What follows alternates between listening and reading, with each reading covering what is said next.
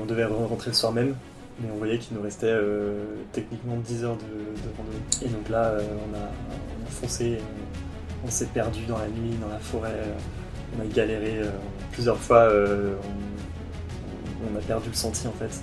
du coup, on a perdu pas mal de temps. Et vers 23h minuit, on arrive en bas, épuisé, mais, trop heureux Bienvenue dans le podcast Adversité. Je m'appelle Vincent Pascolo et je suis le fondateur de Missoul, une marque de vêtements de running éco-responsable. Je vais lancer ma première collection d'ici la fin de l'année. Et à travers ce podcast, j'ai décidé de partir à la rencontre d'athlètes de haut niveau, également de sportifs amateurs qui repoussent leurs limites et qui ont décidé de réaliser des défis aussi fous les uns que les autres. Dans ce podcast, je vais parler beaucoup de dépassement de soi, de résilience, de motivation, préparation mentale, préparation physique, mais également tout ce qui est sport d'endurance. Donc si tu aimes le sport, l'endurance, également le dépassement de soi, tu es au bon endroit. Bienvenue dans le podcast Adversité. Aujourd'hui, je reçois quelqu'un qui s'est lancé un défi assez fou, qui est de partir trois mois en autostop et rejoindre l'Asie centrale. Aujourd'hui, il va nous livrer son témoignage. J'ai le plaisir de recevoir Vianney de Boiredon. Je te remercie d'avoir accepté mon invitation. Comment tu vas? Merci beaucoup Vincent, ça va super et toi? Bah, Très bien. Bah, je te remercie euh, parce que c'est vrai que j'ai pas l'habitude de, parler forcément d'expédition jusqu'à présent. Donc dans ce podcast, j'ai beaucoup parlé de running. Et euh, voilà, moi j'adore, euh, je suis passionné d'outdoor et je voulais un petit peu échanger avec toi. Je trouvais que ton histoire était très intéressante et très riche à partager, à raconter euh, aux auditeurs. Donc, euh, est-ce que tu peux te présenter pour démarrer? Oui, bien sûr. Je donne le micro. Déjà, merci beaucoup pour euh, la présentation. je suis hyper content d'être là et trop heureux de pouvoir partager cette grande aventure. Donc moi, je m'appelle Vianney, j'ai 25 ans et je suis parti à la fin de mes études. donc j'ai fait des écoles de commerce et je suis parti à la fin de mes études en, en autostop dans ce grand défi. Euh, donc plus de 20 000 km d'autostop de France jusqu'en Asie centrale, donc tous les pays en ce temps. Euh, Ouzbékistan, Tadjikistan, Kyrgyzstan, Kazakhstan, etc. Et en fait, j'avais une, fascination pour, euh, pour cette région-là et, je voulais y aller de manière un peu différente. Ok, très bien. Et avant de rentrer dans le vif du sujet, moi je voulais comprendre un petit peu qu'est-ce qui t'avait amené à faire ce voyage-là Quel était ton parcours de vie? Euh, J'imagine qu'à un moment donné, pour, euh, pour en arriver à, à partir euh, en Asie centrale, il y a beaucoup de questionnements, probablement d'autres voyages qui t'ont amené à te dire bah, pourquoi pas aller en Asie centrale. Comment tout a démarré? Ouais, bien sûr. Bah, alors pour ça, il faut remonter un peu plus loin dans mon histoire. Euh, donc moi j'ai voilà mes parents ont beaucoup bougé parce qu'ils étaient expatriés. Du coup j'avais un peu ce goût du voyage euh, depuis très tôt. Et euh, à 16 ans j'ai eu cette envie de voilà d'ouvrir mes mon horizon. Et donc je suis parti un an en Angleterre en internat dans une boarding school. Et en fait bon c'était extrêmement difficile parce que voilà je parlais pas anglais je découvrais complètement. Mais j'ai adoré cette, cette expérience. Ça m'a vraiment permis de, m'épanouir d'une certaine manière. Et en fait, au lieu de rester seulement une année, j'ai fait toutes mes études là-bas et donc j'ai fini par rester cinq ans là-bas. Et donc, euh, et donc ça, c'était euh, c'était un peu un premier vrai choix euh, que j'ai fait dans ma vie qui m'a ouvert des horizons, qui m'a donné cette envie d'aller ailleurs, de sortir de ma zone de confort. Et donc après, il y a plein d'aventures qui ont suivi. j'ai notamment voilà, eu le, défi de traverser l'Atlantique en voilier aussi. Ça, c'est quelque chose qui, qui me tenait à cœur aussi, un peu un rêve que je voulais, euh, que je voulais accomplir. Et ensuite, euh, j'ai dû finir mes études, donc c'était un peu le, le, contrat, on va dire. Et euh, quand je suis, quand j'ai terminé, j'ai voilà, j'ai un peu réfléchi à, tout ce tout ce projet que je voulais faire avant de, de commencer vraiment le, la vie active, on va dire. voilà, je savais que c'était le bon timing, c'était maintenant ou jamais. Et et j'avais cette, euh, cette soif de euh, l'Est, d'aller vers l'Est. Je sais pas pourquoi, c'est un peu inexplicable. Euh, cette envie de, de, grands espaces, de steppes, de silence aussi un peu. Je pense que je me sentais très, très étriqué, très à l'étroit un peu dans ma, dans ma vie en école de commerce, etc. Et j'avais ce besoin de d'ailleurs et de, et, de, euh, et de découverte. Ok, donc toi tu es originaire de la région parisienne? Non, je suis originaire de Nantes, Ok. dans l'ouest. D'accord. Et euh, donc tu fais ton, tes 5 ans d'études à Londres?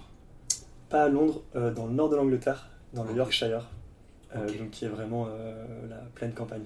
D'accord, parce que j'essaie de voir si euh, justement, voilà, euh, on peut très bien, enfin, pour arriver à cette envie de voyage, on peut très bien se dire, euh, voilà, la capitale, euh, le monde, le monde, le monde, pourquoi on a envie d'avoir ce calme euh, qui, est, qui est apaisant, quoi.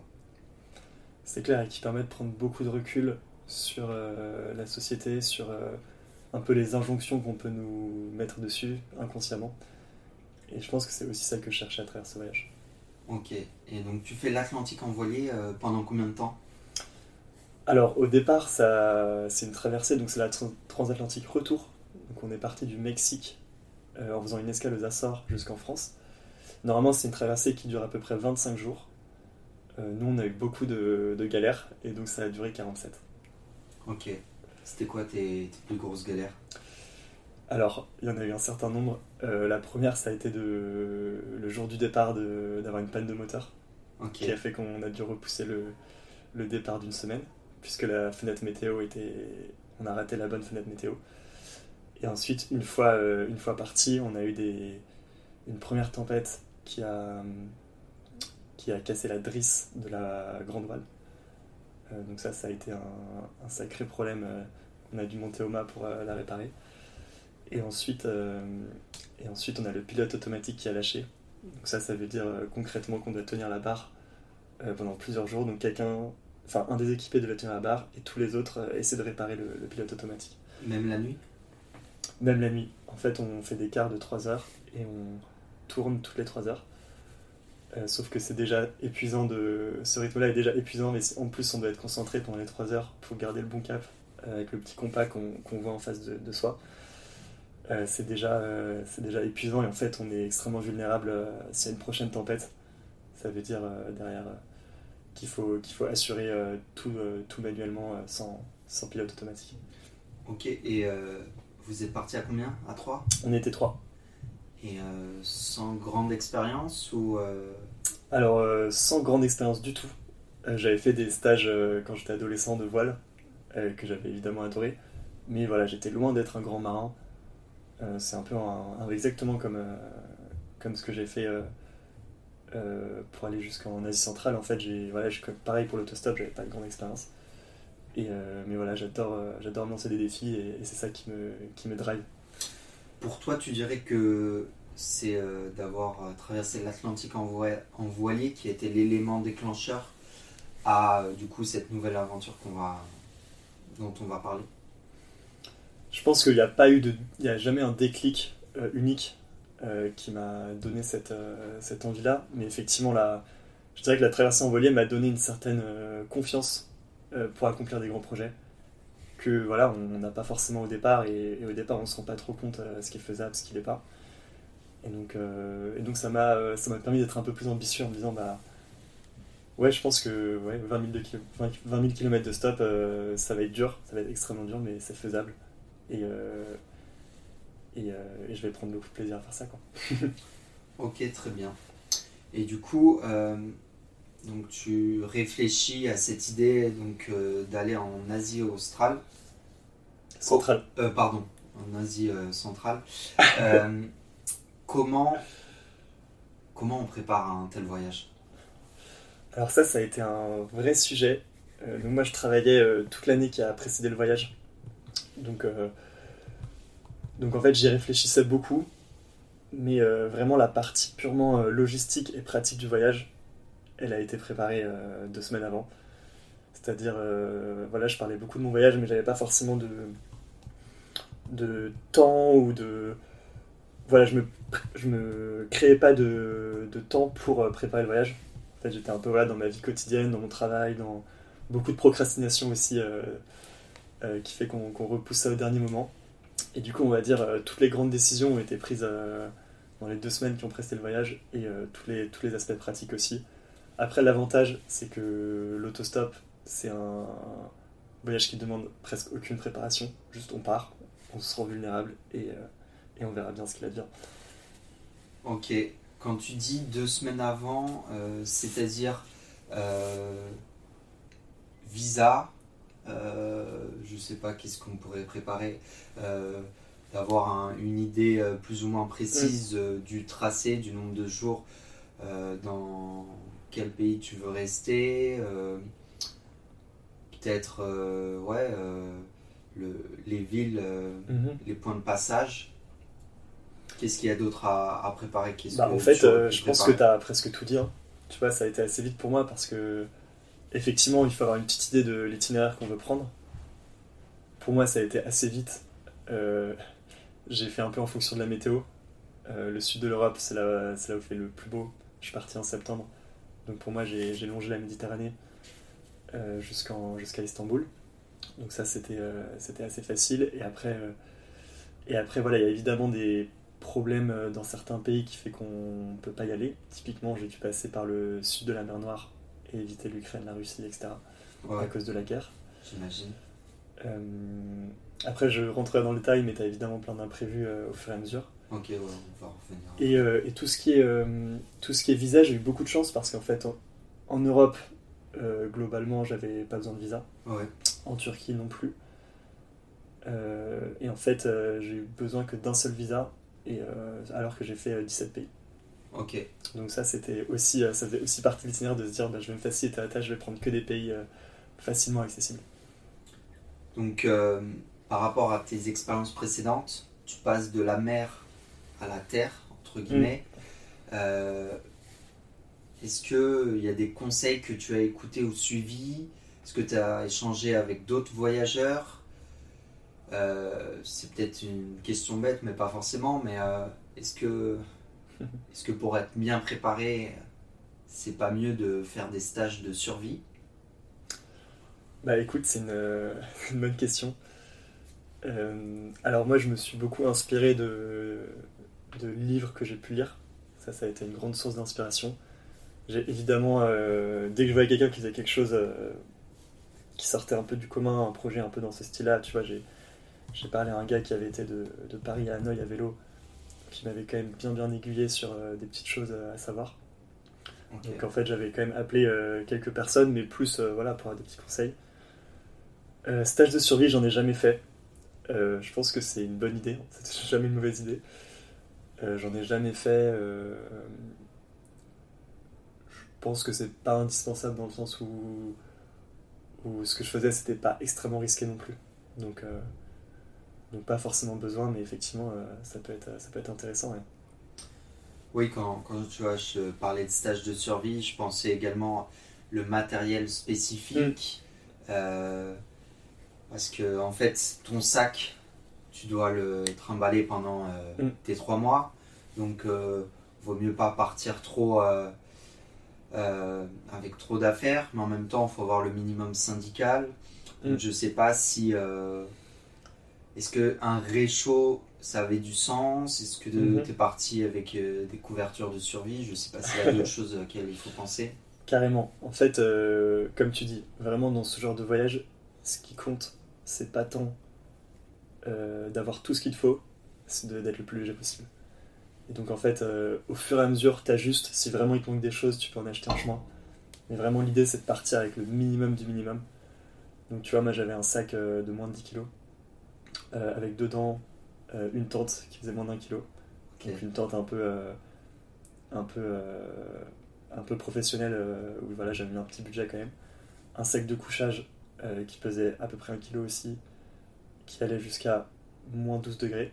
Donc ça, ça me permettait d'être sûr d'avoir pas trop froid partout où j'allais. évidemment, un tapis de salle gonflable très léger aussi. Et, et derrière, après, franchement, deux t-shirts, euh, deux caleçons et euh, trois paires de chaussettes. Il n'y a pas besoin de plus. Ok, ouais, donc tu es vraiment parti euh, mois de septembre, encore en, en, plein été, la découverte de l'Europe, et puis par la suite, tu as racheté d'autres tenues. Ouais, exactement. En fait, je me suis dit, voilà, pour l'instant il fait pas froid, donc je pars léger. Et le jour où j'aurai froid, hop, j'achèterai ce qu'il me faut. Et c'était une très bonne idée parce que euh, ça m'a permis d'être hyper léger pendant, pendant un mois, un mois et demi où en fait il a fait bon. Il faisait 20 degrés, 25 degrés, donc c'était parfait. Ok, je vois. Quels étaient les éléments que tu redoutais avant ton départ ou est-ce qu'il y avait des points de vigilance Ouais, bien sûr, bah, quand on part comme ça, euh, on ne sait pas forcément dans quoi on s'embarque. Euh, il y a des moments où on a peur. Moi j'avais surtout peur de de, des accidents de voiture. Je pense euh, on n'y pense pas trop, mais statistiquement, c'est peut-être le plus dangereux dans ce genre de voyage. Ok, ouais. Euh, parce que concrètement, je passais euh, entre 5 et 6 heures par jour dans une voiture pendant 3 mois. Ensuite, moi, j'avais évidemment peur de, bah, certaines rencontres, parce qu'on ne sait jamais des choses qui peuvent se passer. Après, voilà, j'avais vraiment fait le parti pris de me rendre totalement vulnérable et de faire confiance. Et ça, je regrette vraiment pas, parce que c'est ça m'a évité, je pense, beaucoup de, beaucoup de galères. Euh, et après, bah, il y a évidemment toutes les peurs euh, liées à soi. Euh, est-ce qu'on va être capable d'aller au bout? Est-ce que, est-ce que ça a vraiment du sens ce qu'on fait? Est-ce que est-ce qu'on en est capable? Enfin voilà, il y a toutes ces insécurités, ces, ces choses-là qu'il faut, qu'il faut travailler aussi. Est-ce qu'il y a des personnes de ton entourage qui t'ont dit c'est quoi cette idée pourquoi, tu, pourquoi tu fais ça? Est-ce que les gens ont compris? Je pense que euh, c'est à peu près tout le monde. tout le monde m'a questionné un moment ou un autre en me disant mais enfin pourquoi? C'est quoi l'intérêt de faire ça? Euh, Et en fait c'était c'est assez difficile parce que j'avais pas forcément de réponse euh, toute prête à leur dire. pour moi c'était vraiment un appel intérieur. J'ai ressenti un peu un, comme un, comme un murmure qui me disait mais vas-y par là-bas. Et, euh, et, du coup en fait euh, ça c'est hyper dur à faire comprendre à quelqu'un, c'est de l'ordre de l'irrationnel. Euh, je pense que les gens comprenaient ma soif de découverte, de voyage et d'aventure. Et donc il y avait un peu ce côté où, où j'étais soutenu parce qu'il il y avait cette démarche. Après, les gens comprenaient pas le comprenaient pas pourquoi l'île centrale, pourquoi en autostop pourquoi, pourquoi maintenant euh, Enfin voilà, beaucoup d'incompréhension. Et ça, c'est que dans la préparation, c'est pas évident à gérer parce que, en fait, le plus, le plus gros risque, c'est d'être découragé par les autres. Du coup, moi, je vais te poser la question euh, pourquoi l'autostop Dans le sens où, euh, pour aller en Asie centrale, après, dis-moi si je me trompe, mais en tout cas, vers la Russie, etc., il y a, y a, quand même le, le train qui existe. Mm tu aurais très bien pu euh, voir les choses. Euh, hein, je pense que tu aurais vu les choses différemment qu'en autostop, mais tu aurais vu les mêmes paysages, etc. Euh, qu'est-ce qui t'a motivé justement mm. Carrément. Bah écoute, le train, j'y ai vraiment pensé. Je pense que pendant toute une période, j'imagine même plutôt un, voyage en, train. et puis en fait, au fur et à mesure, je me suis rendu compte que je voulais vraiment être à la rencontre des gens, euh, des autres. Et du coup, l'autostop, c'était parfait pour ça. Je sais pas si je l'ai dit, mais aussi mon objectif, c'était de dormir euh, uniquement chez l'habitant. Ok. 100% chez l'habitant, donc euh, jamais en auberge, jamais en hôtel. Voilà, toujours compter sur l'autre. Évidemment, j'avais ma tente pour les jours où je trouvais pas. Mais, mais voilà, plus d'une nuit sur deux, sur les trois mois, j'ai dormi chez l'habitant. Euh, et voilà, donc pour moi, c'était cette manière de voyager, en fait, elle te, elle t'oblige à aller vers l'autre. Et c'est ça que j'aimais. Euh, après, je vais pas te mentir, il y a aussi un, sujet euh, de budget. je suis jeune, j'ai à peine fini mes études. Donc pour moi, c'était pas forcément concevable de prendre 25 trains qui allaient tous me coûter un peu d'argent. J'aurais pu le faire, mais, mais j'avoue que l'autostop, ça m'a aussi séduit pour ce, la gratuité un peu qu'on qu'on a quand on voyage de cette manière. Ouais, j'imagine. Euh, donc maintenant, on a parlé de la préparation du voyage. Maintenant, le, voyage, il va, il va démarrer. Euh, les premières questions que je me pose, et je pense que c'est des questions vitales, c'est euh, où est-ce que je vais manger et où est-ce mm. que je vais dormir? Ouais. Comment tu... Enfin, j'imagine que tu as pensé avant de, de partir. Est-ce que c'est quelque chose qui était vraiment dans ta tête euh, tous les soirs, euh, voilà, il faut que je sache où mm. je vais dormir. Euh. comment ça se passe? Ouais, alors c'est vrai que dans notre vie de tous les jours, on, a un peu ce besoin d'être assuré en se disant bah j'ai un endroit où dormir ce soir, j'ai de quoi manger, etc. Et en fait, au début, évidemment, j'étais très préoccupé par ça. Et en fait, au, fur et à mesure de jour en jour, on monte dans un autre mindset où on se laisse complètement. Euh, on lâche complètement prise, quoi. En fait, euh, moi, je me disais, euh, chaque matin, je me réveillais en n'ayant aucune idée de à quoi allait ressembler ma journée. Et ça, ça avait quelque chose d'assez passionnant. C'est-à-dire, certains jours, j'allais j'allais me réveiller à 6h du matin et faire du stop en prenant 15 voitures différentes qui allaient toutes durer 10 minutes, en ayant à chaque fois des petites discussions rapides. Euh, une fois, j'allais tomber sur un camionneur avec qui j'allais passer 10 euh, heures de voyage d'affilée. Euh, et donc là, on, peut avoir des vraies discussions un peu plus longues. Je pouvais dormir, je pouvais me reposer, écouter des podcasts justement, écouter de la musique, etc. parfois, je, voulais aussi profiter un peu des villes dans lesquelles je passais. Donc ça m'arrivait de prendre deux heures ou une demi-journée pour vraiment profiter, me balader. Euh, et ben, un peu m'imprégner des lieux par lesquels je passais parce qu'en fait l'autostop c'est quand même euh, c'est quand même assez euh, une manière assez assez frustrante de voyager parce qu'on passe par beaucoup d'endroits et on s'arrête très peu. Et en fait on ne choisit pas là où on s'arrête. Donc ça a quelque chose d'extrêmement d'extrêmement frustrant. Donc ça veut dire aussi le soir parfois je me retrouvais dans des endroits pas forcément incroyables pour dormir des endroits où il n'y avait pas de quoi manger enfin voilà il n'y avait rien qui était ouvert donc ça me demandait d'anticiper un tout petit peu, d'avoir toujours des provisions pour... Euh, voilà, en, moyenne, j'avais toujours des provisions pour les 24, voire 48 prochaines heures. Et donc euh, ça, c'était un peu euh, voilà, une règle de survie de base que j'avais. et par contre, pour tout ce qui est logement, ça, j'étais totalement, je lâchais totalement prise et j'essayais de, de faire confiance. Est-ce qu'il y a un moment où, par rapport à la nourriture, tu t'es retrouvé en mode bah, je pas pour euh, les, les, 40, 24 ou, ou 6 prochaines heures Oui. Alors, ça m'est arrivé plusieurs fois. Euh, en général, on va dire la première moitié du voyage, j'étais souvent euh, dans des endroits où il y avait du monde, donc je pouvais m'en sortir.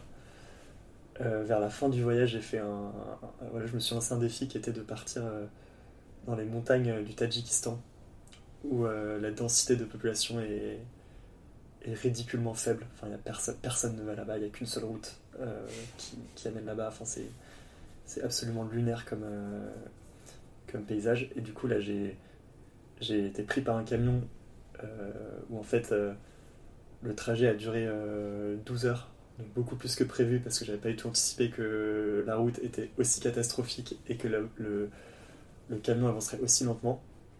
Et donc il m'a déposé au milieu de nulle part à une intersection en plein milieu des montagnes, où là, en fait, j'avais réalisé que j'avais épuisé euh, toute ma nourriture. Euh, euh, toute ma nourriture que j'avais. J'avais pris 48 heures de, provisions et ça faisait 48 heures que je voyageais et j'avais pas réussi à m'approvisionner entre temps.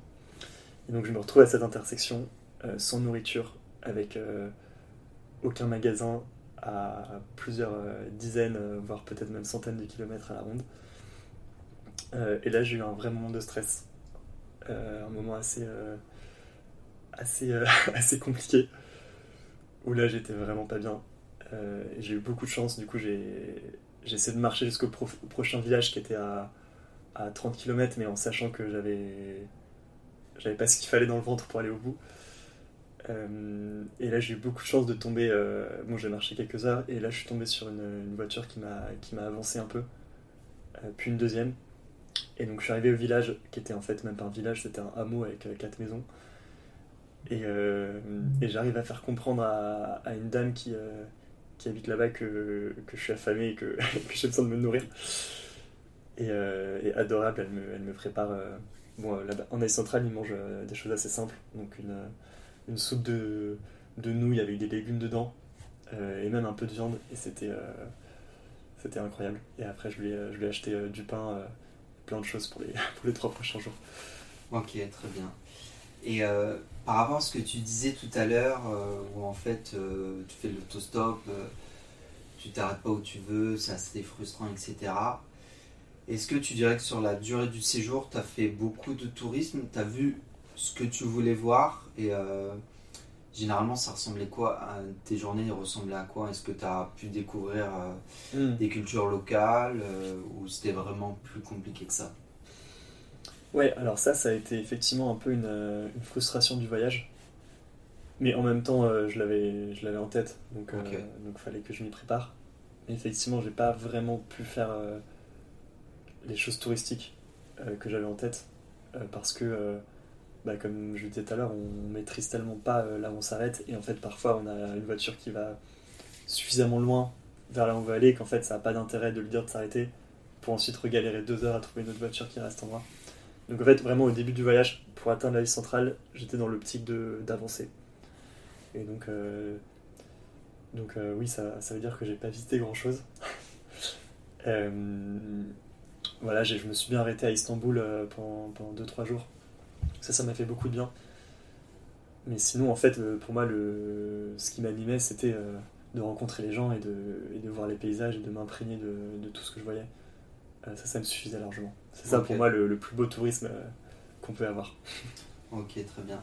Donc, tu as dormi, tu me disais, plus de 50% du temps chez l'habitant. Mm. quand tu dors chez quelqu'un, généralement, comment ça se passe? On va dire d'un point de vue euh, global, si tu vas dormir chez quelqu'un pendant deux nuits, euh, j'ai cru comprendre euh, qu'ils te faisaient visiter la ville, tu passes du temps avec eux. au final, c'est comme si, ouais, c'est comme si tu avais une nouvelle famille pendant deux mm. jours, quoi. Comment ça se passe Ouais, c'est ça, c'est exactement ça. bah déjà, la première chose, c'est que j'ai été très surpris de la facilité avec laquelle les gens accueillaient chez eux. Euh, c'est vrai que ça, c'était une des questions avant le voyage, c'était est-ce que les gens euh, vont vraiment vouloir accueillir? Est-ce qu'il y a des pays où c'est encore plus facile que d'autres? Clairement. Euh, c'est quand même assez culturel en vrai. En fait, paradoxalement, plus je m'éloignais de la maison, plus c'était facile. parce que j'ai l'impression qu'en Asie, il y a quand même cette culture de l'hospitalité. Où en fait, accueillir l'étranger, c'est même. Enfin, c'est pas quelque chose de bien, c'est un devoir c'est évident qu'il faut l'accueillir. Et du coup, euh, parfois, je me retrouvais assez facilement dans une situation où euh, j'avais même pas à demander, qu'on m'invitait, euh, qu'on me faisait bah, vas-y, rentre, viens chez nous, dors chez nous. Et du coup, ça, c'était c'était assez impressionnant. Et en fait, le plus difficile, ça a été le début du voyage où France, Italie, Slovénie, Croatie, là, c'était compliqué parce que là, il faut vraiment aller vers l'autre. Il faut, parfois, il faut demander clairement bah, voilà mon projet, euh, je essaye de dormir uniquement chez l'habitant.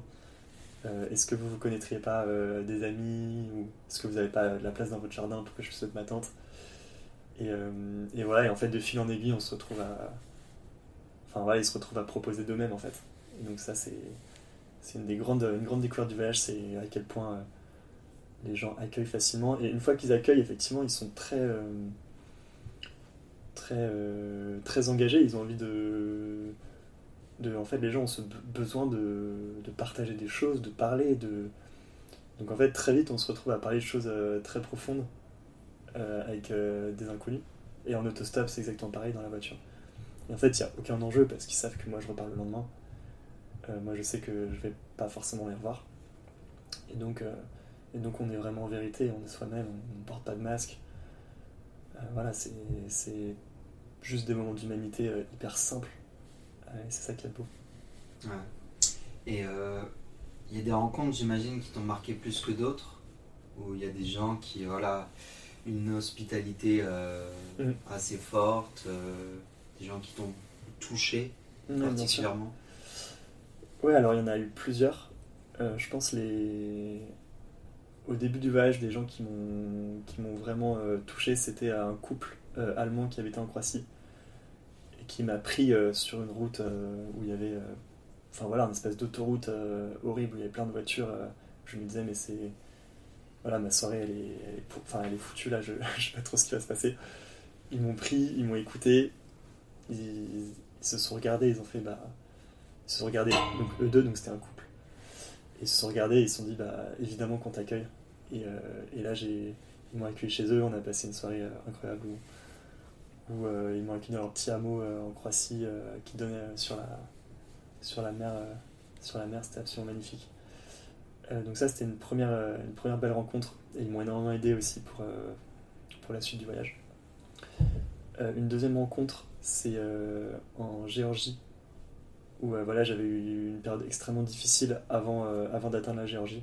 J'aurai peut-être l'occasion d'en parler. Mhm. et, et j'arrive en Géorgie et je tombe sur cette guide de, haute montagne en autostop où euh, voilà, moi, comme toi, je suis un passionné d'outdoor, euh, donc euh, direct, on a, on a, eu une, forme de connexion où on, partageait quand même pas mal de choses. Elle m'a dit, bah écoute, j'emmène un groupe demain dans le Caucase en montagne, est-ce que tu veux te joindre à nous? Et moi, bien sûr, n'ayant absolument aucun plan, j'étais totalement disponible. Et, j'ai accepté avec joie, et, on est parti comme ça comme ça euh, pour un trek euh, incroyable de trois jours euh, dans la montagne. Et donc là, j'ai pu aussi bien approfondir avec cette personne qui m'a ensuite accueilli pendant deux semaines à, Tbilissi, la capitale de la Géorgie, quand j'ai eu des, problèmes de, frontières, on va dire. Et ensuite, une dernière personne, une dernière rencontre qui a été forte pour moi, ça a été la rencontre avec Ozod, qui est un jeune ouzbek qui m'a accueilli à Tashkent, donc est la capitale de l'Ouzbékistan. Et en fait, on... je l'ai rencontré et au bout de 30 secondes, il m'a dit Vianney, euh, tu... tu restes autant de temps que tu veux chez moi. Euh, vraiment, tu es chez toi. Euh, donc sens-toi à l'aise. Et en fait, on s'est direct hyper bien entendu. Et, et c'est un garçon extrêmement profond, extrêmement intelligent, extrêmement extrêmement smart. Et du coup, on a, on eu beaucoup de discussions. Et, et lui, en fait, il, a, il vient d'une famille de 7 enfants. Euh, où euh, c'est le seul qui a fait des, grandes études. Et donc euh, il se retrouve tout seul à devoir payer pour, la maison de ses parents qui est en construction, il paye pour les études de ses frères et sœurs, il paye son propre loyer évidemment, où toute sa famille le rend visite régulièrement. et, à côté de ça, il a des problèmes de santé où il doit aussi débourser quelques centaines de dollars par mois pour gérer ça. Donc c'est un gars qui a une pression énorme sur les épaules. Et du coup, on a beaucoup, beaucoup parlé de ça et, c'était assez fort. Euh, là, j'ai compris un peu les, les contraintes que certaines personnes euh, peuvent avoir sur les épaules. Et ça m'a aussi fait prendre conscience de la chance que j'ai d'être aussi libre, d'être aussi, euh, aussi avec si peu de contraintes finalement. Enfin voilà, j'ai tellement de chance et ça c'était assez fort. Ok. Et j'ai vu que tu avais utilisé l'application Coach Surfing pour dormir chez l'habitant. Euh, j'imagine qu'en Europe, c'était plus facile, ça t'a peut-être aidé à, à dormir euh, chez des gens. Mais après, quand tu allé mm. en Asie, euh, surfing, ça n'existe plus, c'est fini. Tu, après, c'est l'hospitalité, c'est tu rencontres des gens et c'est comme ça que t'accueilles. Exactement. En fait, couchsurfing, c'était vraiment, j'ai vraiment utilisé surtout au début. En fait, au total, j'ai utilisé que trois fois, donc c'était pas non plus c'est pas quelque chose qui m'a vraiment aidé. Mais, euh, mais voilà, quand on arrive dans une grande ville comme euh, Thessalonique euh, au nord de la Grèce ou, ou Istanbul ou une grande capitale, bah, effectivement c'est plus facile de passer par Couchsurfing parce que on est peut-être c'est peut-être moins facile de toquer à la porte de quelqu'un, par exemple à Paris, quelqu'un qui sonne chez vous et qui dit j'ai besoin de dormir ce soir, bah, vous le regardez de manière un peu bizarre. donc, donc Couchsurfing c'était pratique pour ça. Euh, après, j'ai l'impression que c'est de moins en moins actif. Maintenant, ils le rendent payant. Donc, il y avait un peu ce. Ok, bah, après, moi, je l'ai très peu utilisé. Donc ouais, c'était. Bah, L'âge d'or de Couchsurfing est passé, je pense, où tout était gratuit et, tout le monde était prêt à, à accueillir facilement. Là, entre temps, il y a eu le Covid, donc les gens ont forcément un peu plus peur. Donc, c'était pas. Euh, voilà, j'avais beaucoup d'attentes sur Couchsurfing et ça m'a pas aidé tant que ça. Et comme tu dis, après, bah. Après, c'est à l'instinct, euh, on essaie de se faire accueillir sur le terrain en parlant aux gens directement. Ok. L'autre alternative, donc c'est la tente, on en a parlé. Euh, il y a des endroits où tu t'es retrouvé à ne pas savoir où poser ta tente parce que en fait euh, c'est pas forcément autorisé dans, dans tous les mm. pays. Ouais, carrément. Bah, en fait, euh, l'idée c'est quand même quand on pose sa tente de trouver un endroit déjà un plat, ça c'est pas donné partout. ensuite, euh, trouver un endroit où on sera quand même un minimum en sécurité. Euh, donc pas trop proche euh, de, de, la ville ou d'autres habitations. donc ça effectivement, parfois on me déposait en plein milieu d'une ville, bah fallait que je fasse deux heures à pied pour, pour sortir et trouver un endroit où mettre ma tente. Donc ça, c'était pas évident. après, voilà, c'est des pays, surtout la Turquie et, les pays d'Asie centrale, où il y a énormément de, chiens errants. Donc en fait, quand on pose la tente, il faut faire super attention à pas se faire repérer par un chien errant parce qu'une fois qu'il vous a repéré, il va plus vous lâcher de la nuit, il va vous aboyer toute la nuit dans les oreilles. Euh, il va essayer avec ses griffes, il va gratter la tente, etc. Donc ça c'était quand même un, vrai sujet. Euh, et puis effectivement, euh, parfois, en fait, on sait jamais comment les locaux vont réagir. Donc parfois, on pose sa tente à un endroit et on a, enfin moi j'avais peur que qu'on me demande de, tout déballer et de me mettre ailleurs et ça, demande déjà tellement d'énergie de quand on est épuisé d'une journée d'autostop de, de poser une tente que voilà, devoir chercher un autre endroit, euh, en plus en se prenant euh, une, une, gueulante, c'est jamais agréable. Donc, euh, donc ça, c'est vrai que c'était, pas évident. Après, globalement, j'ai eu très peu de, très peu de mauvaises expériences. À chaque fois, à chaque fois j'arrivais à dormir de manière sereine, on va dire. Très bien. moi, je voulais voir avec toi la partie autostop. Savoir comment tu t'es débrouillé parce que, en fait, voilà, tu as traversé combien de pays déjà? 17 17. Ouais, donc tu as traversé 17 pays. Euh, je pense pas que tu parles 17 langues. Euh, évidemment, il y a l'anglais qui, qui, aide pas mal, mais euh, au-delà de l'anglais, euh, comment tu te débrouilles mm. Google Traduction peut-être. et en fait, ce que je voulais savoir aussi au-delà de ça, c'est. J'imagine qu'à certains moments, tu as des endroits où tu n'as pas la connexion 4G, donc mm. comment, comment on s'adapte? Écoute, très bon point. Ça, on ne s'en rend pas forcément compte euh, avant de partir. Euh, en fait, j'ai. Bon, évidemment, l'anglais, ça m'a aidé au début euh, en Europe. Et encore, parce que très vite, je suis arrivé en Italie et là, j'ai compris que, que, que ça parlait pas anglais. Donc, en fait, très très tôt, j'ai la bière de la langue en pleine face. Donc, ça m'a quand même fait un petit choc. Je me suis dit, mais les gars, on est encore en Europe et, et là, j'arrive pas à vous parler. Enfin, c'est fou. et ensuite, donc l'anglais m'a un peu aidé jusqu'à Istanbul. Et à partir d'Istanbul, euh, là, euh, là c'était de la, de la débrouille euh, pure et dure. Donc là, personne parle anglais, même tous les pays d'Asie centrale, ça parle zéro anglais. Enfin, même, même Hello, c'est à peine s'y comprennent. Donc, donc en fait, je me retrouvais très vite à, à apprendre quelques mots de turc, quelques mots de russe, parce qu'ils parlent tous le russe en Asie centrale, parce que c'est des pays de l'ex-URSS. Euh, donc heureusement, j'avais que deux langues entre guillemets euh, vraiment euh, à, maîtriser, donc c'était faisable. J'avais voilà les mots clés, les, questions de base. Et après derrière, j'ai développé un peu cette, sensibilité à l'autre, à l'écoute à travers le regard, à travers les gestes.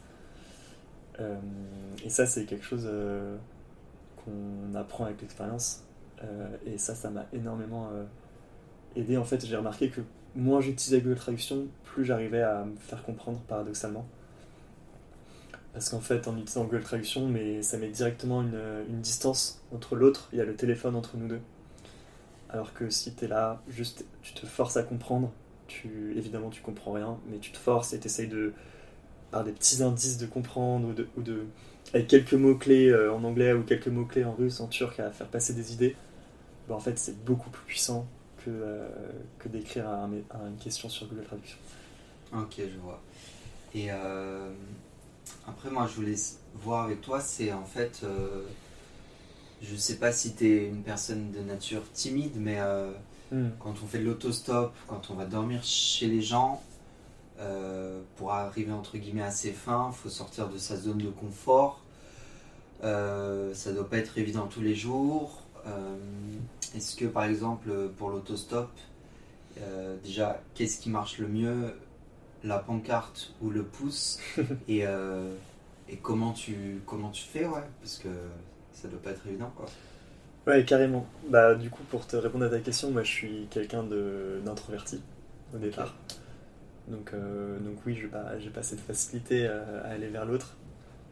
voilà, au début, la, première fois où j'ai toqué pour me faire accueillir, j'étais tétanisé j'étais en mode mais c'est c'était pour moi c'était l'épreuve de ma vie quoi. J'étais pas du tout à l'aise. Euh, l'autostop au début pareil euh, j'avais l'impression de déranger les gens. J'étais vraiment pas euh, pas à l'aise avec ça avec cette démarche et, et, voilà et en fait bah, c'est comme tout, au début on n'est pas bien, on n'est pas à l'aise, et au fur et à mesure on prend le pli, on, aussi on comprend qu'on ne dérange pas l'autre en fait. Au contraire, on le, parfois on lui rend service en, lui donnant une présence ou en, lui, en le sortant un peu de son quotidien. Donc ça, ça m'a bien aidé quand j'ai des gens qui m'ont dit bah écoute Vianney, euh, c'est fou, euh, c'est fou ce qu'on vient de vivre ensemble, euh, c'est une discussion qu'on a eue, ça m'a vraiment donné la pêche pour cette journée alors qu'elle avait mal commencé. Bah ouais, ce genre de ce genre d'expérience, ça donne confiance pour la suite en se disant bah c'est c'est voilà, je les autres me rendent beaucoup service, mais moi je leur apporte aussi par juste ma présence. Ok, très bien. Euh, maintenant, je voulais parler euh, avec toi des, difficultés du voyage que tu as rencontré. Mm. Donc, on en a parlé très brièvement avant. La Turquie, c'était un pays assez compliqué. Euh, tu as rencontré pas mal de galères. Est-ce que tu mm-hmm. peux nous en parler Est-ce qu'il y a des choses que tu aurais pu faire pour les éviter? Ouais, bien sûr. Alors, la Turquie, ouais, d'une certaine manière, c'est ce que tu me disais tout à l'heure. le voyage a vraiment commencé en Turquie d'une certaine manière parce que j'ai voilà, euh, tout s'est passé plus ou moins comme prévu jusqu'en Turquie. Euh, et à partir de la Turquie, j'ai senti que là, je changeais de, dimension. C'était plus la même chose. Déjà, le, la langue. Euh, ensuite, la culture. c'est une culture où on va beaucoup plus aller vers toi, on va beaucoup plus te solliciter, te poser des questions.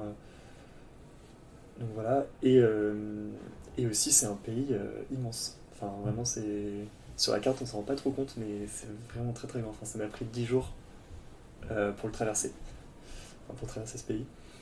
Et donc, euh, donc j'arrive en Turquie euh, un peu épuisé, en vrai. J'avais qu'une envie, c'était de, dormir plusieurs jours à Istanbul. Et, en fait, donc j'arrive à la frontière d'Ipsala, qui est une énorme frontière avec en fait tous les camions de marchandises passent par là tu dois avoir. Euh, quand je suis arrivé, il y avait 3 km de bouchons de, de camions qui euh, voulaient passer. Euh, donc je passe à pied. En fait, c'est une frontière où on ne passe pas à pied normalement. donc, donc ils me disent bah écoute, en fait, on peut te laisser passer, mais par contre, tu ne peux pas passer à pied, tu es obligé de passer en camion. Donc je trouve un camion qui prend, je traverse un pont avec des militaires qui étaient tous avec, voilà, un peu intimidants avec leur kalachnikov, etc. Euh, et, je dépasse le pont, je descends du camion. Et là, je suis en Turquie. Donc, trop content, je poursuis ma route. Euh, je poursuis ma route, euh, voilà, je reste un peu à Istanbul et ensuite je continue le voyage. Et, et donc là, je prends 10 jours pour traverser le pays. Et quand j'essaye de sortir du pays, donc là, j'essaie d'aller vers la Géorgie, je tends mon passeport. Et là, la douanière me dit Monsieur, vous, vous n'avez pas de tampon turc, vous êtes illégal dans le pays. Et donc là, j'ai un peu un, un monde qui s'effondre. Je me dis, mais quoi? Enfin, Comment c'est possible Moi, je me voyais déjà en Géorgie, j'avais déjà tout prévu. Euh, dans ma tête, c'était plié. Euh, j'en avais un peu marre de la Turquie, donc j'avais qu'une envie de, bouger. Elle me dit, bah, je vous invite à, aller euh, dans un bureau avec écrit, elle écrit en gros en lettres capitales Visa Allegation Office. là, j'ai senti que, que j'étais un peu dans, une situation euh, pas idéale. Et là, j'ai été questionné pendant, euh, pendant plusieurs heures avec des policiers euh, qui m'ont fait passer de bureau en bureau, de salle en salle, pour essayer de comprendre ce qui s'était passé. Moi-même, j'ai mis un peu de temps à réaliser. En fait, ce qui s'est passé, c'est assez simple. Hein. Je, suis descendu du camion et je suis parti. Pas, je me suis pas fait tamponner. je pense que la fatigue a joué, l'excitation d'arriver en Turquie, le, le ouais, c'était enfin voilà, l'impatience un peu, je pense, de. Et la distraction, je suis quelqu'un d'extrêmement distrait, donc j'ai pas forcément fait gaffe. Je m'étais déjà fait tamponner à la frontière grecque, donc je me suis dit, bah c'est bon, je, suis bon. Et du coup, là, je me retrouve euh, à devoir euh, retourner 2000 euh, km en arrière, c'est-à-dire ouais, deux semaines d'autostop, pour retourner à, cette même, à ce même poste frontière grec d'où je viens. et en fait, ils m'ont pas laissé le choix, ils m'ont dit c'est la seule solution.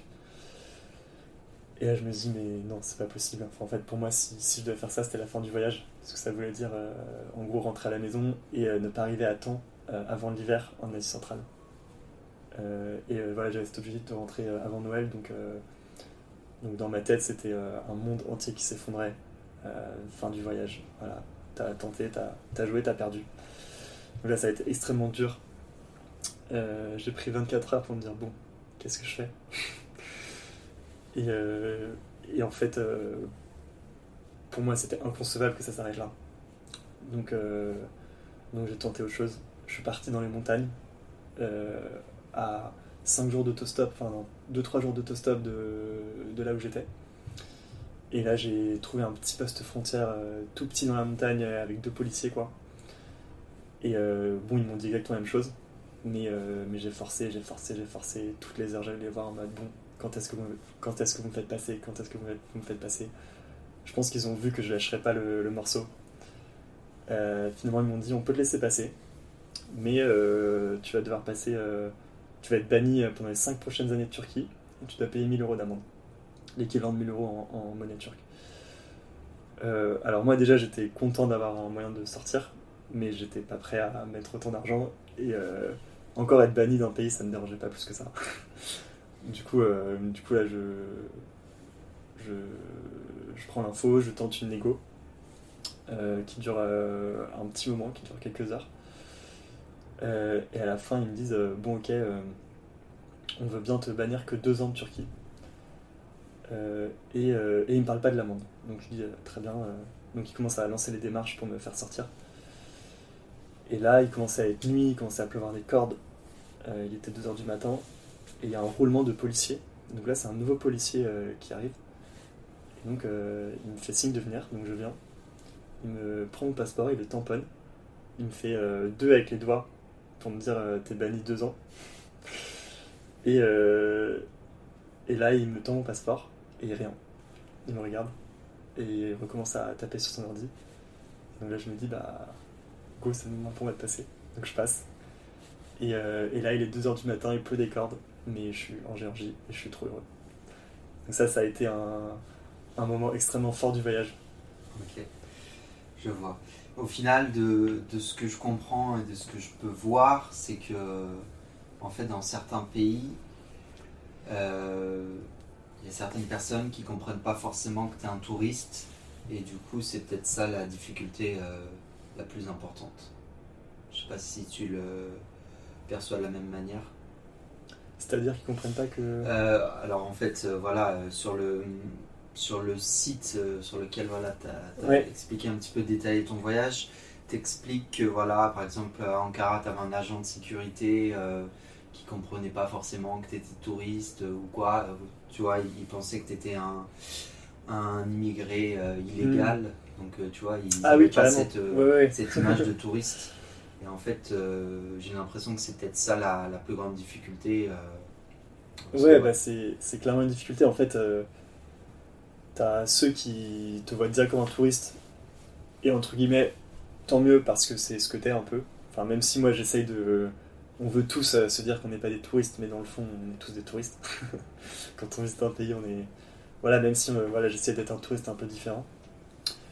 Il euh, y a ceux qui pensent que j'étais un blogueur aventurier explorateur YouTube qui allait qui, euh, qui se lançait des défis de fou euh, et qui allait tout euh, documenter derrière, alors que j'avais absolument aucun réseau social, je faisais vraiment ça juste pour moi et pour le kiff.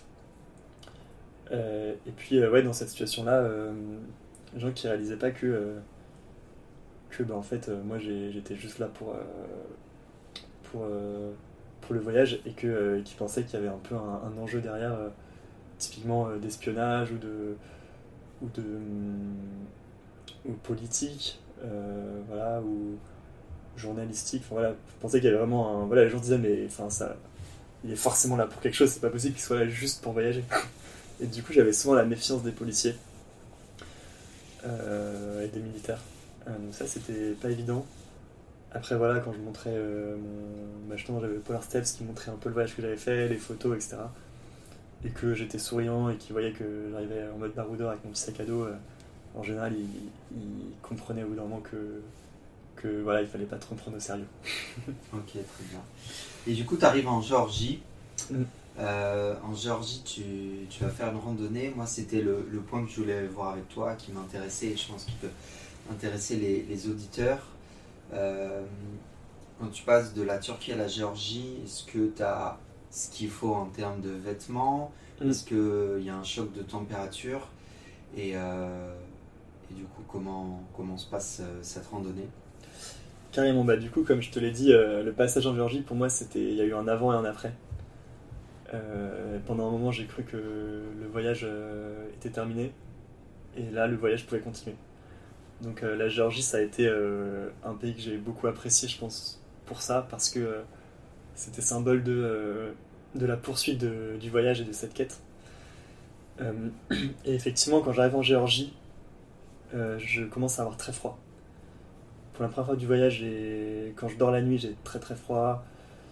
quand je fais de l'autostop, j'ai froid, il y a beaucoup de vent, c'est un pays où il fait beau, mais où mine de rien, voilà, on est quand même un peu plus au nord. Euh, et euh, et il y a ce trek que me propose la fameuse guide de montagne, euh, ce trek de 3 jours, pour lequel je suis pas du tout équipé. Donc je pars m'équiper pendant une demi-journée à Tbilissi où là j'achète vraiment une veste de montagne de, super qualité, j'achète bonnet, gants, écharpe, j'achète une sorte de leggings pour mettre par-dessous mon pantalon pour, pour pas avoir froid. Euh, enfin voilà, je me dis euh, là maintenant c'est le moment où, il faut que je m'équipe. Euh, et, ensuite on part pour ce trek. Je sais pas si tu veux que je rentre dans le détail maintenant ou plus tard. Si, si, on peut, on peut y aller. Ah du coup, ce trek, ce trek a été assez fou parce que, parce que du coup, on était, on était que deux en fait avec cette guide. Et, elle, on part de Lagodeki qui est dans le, dans le nord-ouest du pays, qui est pratiquement entre le, la Russie euh, l'Azerbaïdjan et la Géorgie. Donc c'est vraiment euh, le point entre, entre ces trois pays. Et, euh, et on part comme ça pendant trois jours. Moi, j'avais aucune idée de à quoi m'attendre. et en fait, au fur et à mesure, j'ai réalisé que c'était pas un trek pour le fun, quoi. C'était, un vrai truc bien, bien vénère. moi, je m'étais pas du tout préparé pour ça. voilà, je, évidemment, je marchais quand je faisais de l'autostop, mais, mais voilà, j'étais pas forcément prêt pour ça. Du coup, ouais, on s'est fait, on s'est fait. Euh, ouais, c'était. Euh, je, je me souviens plus exactement, tu avais vu Moi, ce que j'avais noté, c'était euh, plus de 5000 mètres de dénivelé positif, plus de 50 km. Ouais, c'est ça. En un jour et demi à peu près. Ouais, exactement.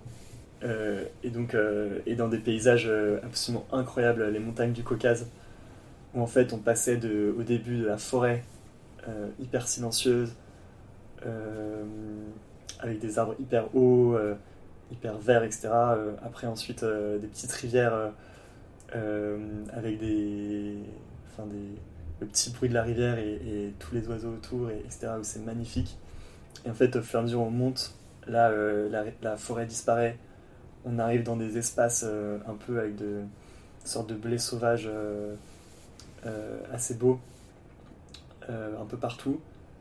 Et après, voilà, on, monte encore, on arrive vraiment dans les cimes, et là, c'est c'est que de la roche, c'est trop trop beau, avec des lacs, euh, euh, des lacs gelés bien sûr, parce qu'il faisait bien froid. Euh, et là, c'est encore autre chose. Et ce silence absolument lunaire. franchement, c'était un, trek incroyable. Bah moi, je dois dire que je connais pas du tout la Géorgie et je connais pas vraiment. C'est vrai qu'en regardant un petit peu les photos, les paysages sont assez dingues. moi, en tout cas, ça m'a donné envie d'y aller un jour. Et euh, donc tu fais cette ascension sur euh, un jour et demi. Euh, j'imagine que tu as des stops. Les stops, c'est quoi? C'est des refuges? Comment, mm. comment ça se passe? Donc en fait, au départ, c'est un trek qui se faisait sur trois jours complets. Ok. Et nous, on avait la contrainte d'être rentré le lundi matin parce que bah, ma guide travaillait, donc elle, elle, devait rentrer. Donc en fait, on l'a fait deux fois plus rapidement que ce qu'on devait faire normalement. Euh, et moi, j'avais, heureusement, j'avais eu euh, la présence d'esprit de, déposer euh, pas mal d'affaires. Il y avait un espèce de, lieu d'accueil. Du coup, j'avais pas un sac trop lourd. et donc, ça m'a, ça m'a quand même bien sauvé pour, pour ce trek. mais où j'ai franchement bien, bien puisé dans le mental à plusieurs moments. Où là, après, pendant, pendant plusieurs jours, j'avais des douleurs au dos. Enfin, m'a, ça m'a bien, bien bien bien euh, poussé dans mes retranchements. Euh, Ok, et ça, du coup, ça ressemblait à quoi une journée type lors de ta randonnée? Journée type, du coup, effectivement, on a, la première nuit, on a dormi dans un refuge à, à 2005, où là, on. Enfin, non, je vais commencer du début, donc journée type, en vrai, on, charbonnait, enfin, on avançait autant que possible. beaucoup d'ascension, euh, enfin, voilà, que de l'ascension à la première moitié et euh, descente euh, la deuxième moitié, en, faisant une sorte de boucle, donc on n'est pas du tout repassé par le même endroit. et du coup, on avait pris ouais, pas mal de provisions pour, pour se nourrir. on faisait très peu de pauses. franchement, on faisait une pause toutes les 2-3 heures, assez rapide elle avait beaucoup d'expérience et, je sentais qu'elle elle voulait que je lui prouve que, que, que j'étais aussi, aussi capable de le faire. Donc, donc il y avait un peu ce côté vas-y, on va se, on va se défier l'un l'autre. et, et le soir, on a dormi la première nuit en, refuge, où là on a rencontré des Russes et des Géorgiens avec qui on s'est super bien entendu. Euh, le fait d'avoir une guide locale, ça m'a permis d'entrer en contact hyper facilement. Et, euh, on a passé la soirée euh, autour du feu à, boire du, du tchatcha, qui est la vodka géorgienne, à boire du, vin. C'était des producteurs de vin en fait dans la région d'à côté. et on se faisait griller des saucisses sur le feu, etc. Et donc c'était un moment hyper convivial où, ils ont pu me poser toutes les questions. Moi je leur répondais euh, je pouvais leur répondre en anglais ou alors, euh, ou alors grâce à la traduction de, de, mon ami guide. Euh, et, donc ça c'était fou. Et après du coup, nuit, nuit entre moins 5 et moins 10 degrés. Donc là, heureusement, j'avais toujours mon fameux sac de couchage. pour la première fois, j'étais vraiment heureux de l'avoir. et, et, et, donc ça, une nuit, nuit extrêmement difficile, mais, mais en fait on est tellement épuisé qu'on arrive quand même à dormir dans ces conditions-là. Et le lendemain, euh, rebelote. Euh, on part à 5h du matin. On continue l'ascension. Vers, euh, vers 15-16 h on arrive tout en haut.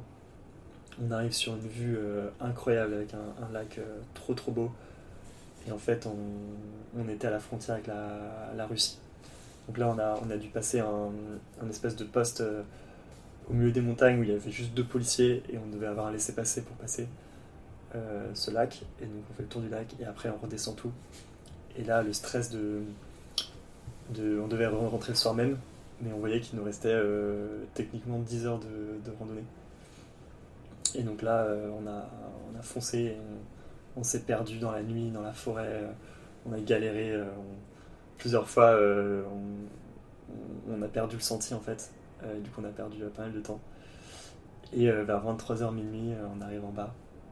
Euh, épuisé, mais, mais, trop heureux, euh, trop heureux d'être arrivé. Et, euh, et voilà, c'était une expérience de, folie. Ok, très bien. Et du coup, donc la Géorgie, après tu fais pas mal de pays dans la région, donc les fameux pays en, en stand, mhm. en stade. du coup, moi, il y avait un pays qui m'intéressait, c'était le Tadjikistan. Mhm. Donc juste avant, tu passes du désert ouzbek à la haute montagne euh, tadjik, avec une atmosphère un peu, un peu différente. Euh, tout à l'heure, tu parlais de la fameuse ville de Panjakent, mhm. qui est euh, un petit peu le, point de ravitaillement pour toutes les expéditions. Mhm. là, à ce moment-là, pareil, moi, ce que je voulais voir, c'est est-ce que tu étais suffisamment équipé avec ce que tu avais racheté en Géorgie ou tu as acheté d'autres choses? Et euh, du coup, euh, tu pars un petit peu sur, euh, sur un trek. Est-ce que tu peux raconter le, comment se passe ce trek? J'ai cru comprendre que voilà, c'était peut-être encore plus compliqué mhm. que la Géorgie. Ouais, carrément.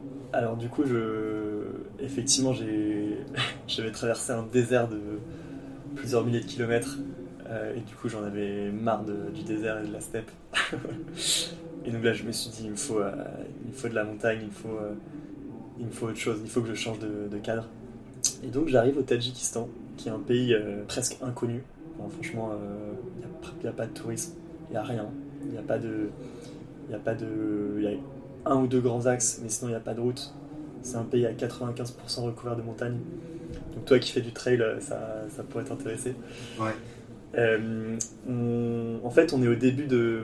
C'est pas la chaîne de l'Himalaya, mais c'est le prolongement de la chaîne de l'Himalaya, donc ça s'appelle la région du Pamir, où la plus haute montagne est à 7007, le pic Ismail. Donc c'est des très très hautes montagnes, très très difficiles d'accès. Et donc j'arrive dans ce, village tadjik où voilà, j'avais un objectif, c'était partir à la montagne. partir en expédition. Voilà, je me repose un peu, je me prépare, je prépare l'expédition. je vois qu'il y a un trek de 3 jours qui existe, qui normalement se fait en été. je me dis, voilà, j'ai une tente, je peux, je peux dormir sur place pendant deux jours. Et, j'y vais, quoi. J'y vais tout seul. donc j'atteins, j'atteins un, petit village, donc départ du trek dans la montagne où là je me fais accueillir par une famille euh, adorable qui, euh, qui, me, voilà, qui me permet de passer la nuit au chaud avant le départ, qui me nourrit, qui me qui voilà, qui m'accueille euh, à l'hospitalité tadjik quoi, de manière hyper naturelle. Et le lendemain, donc je fais un peu de repérage la veille quand même, l'après-midi, donc j'arrive en début d'après-midi. Et le lendemain, je pars à, à 5h du matin, 5 ou 6h du matin. J'étais j'avais pas acheté de nouvel, équipement, je pars un peu de manière euh, inconsciente. J'avais des petites baskets Nike, euh, mais j'avais rien de plus. Euh. Enfin voilà, j'avais ma tente évidemment, mon sac de couchage, bonnet, écharpe, gants, etc. Mais j'avais pas de matériel de montagne, de haute montagne. en Georgie, t'as fait ta randonnée avec tes baskets Nike? Ouais. Ok, je pensais que t'avais acheté des chaussures de randonnée. Non, non, en fait, j'avais comme je suis en autostop, j'ai quand même besoin de voyager léger et du coup je me voyais pas acheter une deuxième paire de baskets. Euh, ce qui, euh, pour euh, l'expédition que je vais parler maintenant, était une grosse bêtise. du coup je pars à 5h du matin de ce petit village. au début les 10 premiers kilomètres assez tranquilles, c'est en montée mais assez plat. Au bout d'une heure, une heure et demie, il commence à avoir de la neige par terre. Donc voilà, c'est, on est on est mi-novembre, donc c'est plutôt logique, je m'y attendais. Euh, et là, j'arrive au, camp de base.